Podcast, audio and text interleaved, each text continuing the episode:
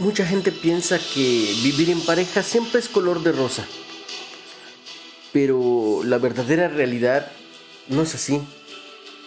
Vivir con la persona que amas no es lo que todos piensan que es. No te levantas temprano por la mañana para desayunar juntos en la cama. No es acurrucarse en la cama juntos hasta que nos durmamos tranquilamente cada noche.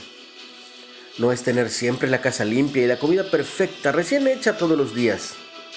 Vivir con la persona que amas es discutir por cosas simples, como quién olvidó sacar la basura. Es dormirse porque el día ha sido muy duro y estás agotado. Es discutir por temas financieros.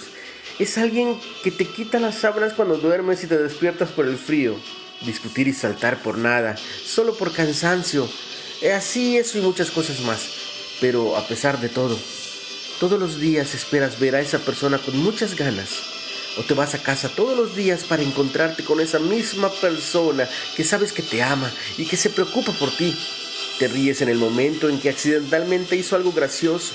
Es imitarse el uno al otro.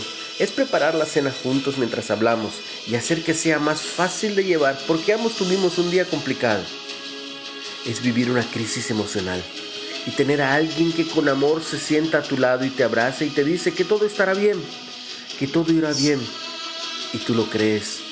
Es amar a esa misma persona incluso cuando te vuelves jodidamente loco y te saca de tus casillas.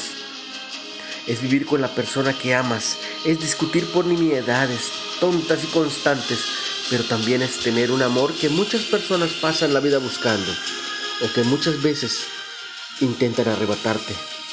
Pero ese ese amor es más fuerte. No es perfecto y es muy difícil mantenerlo equilibrado todos los días, pero es maravilloso y lo mejor que puedes experimentar, porque si fuera fácil, qué pena si fuera fácil, porque entonces no valdría la pena. Por eso, cada día piensas, pase lo que pase, nos vemos en casa. Pon a tu pareja todos los días en manos de Dios y recibe mucha bendición. En el nombre de Jesús.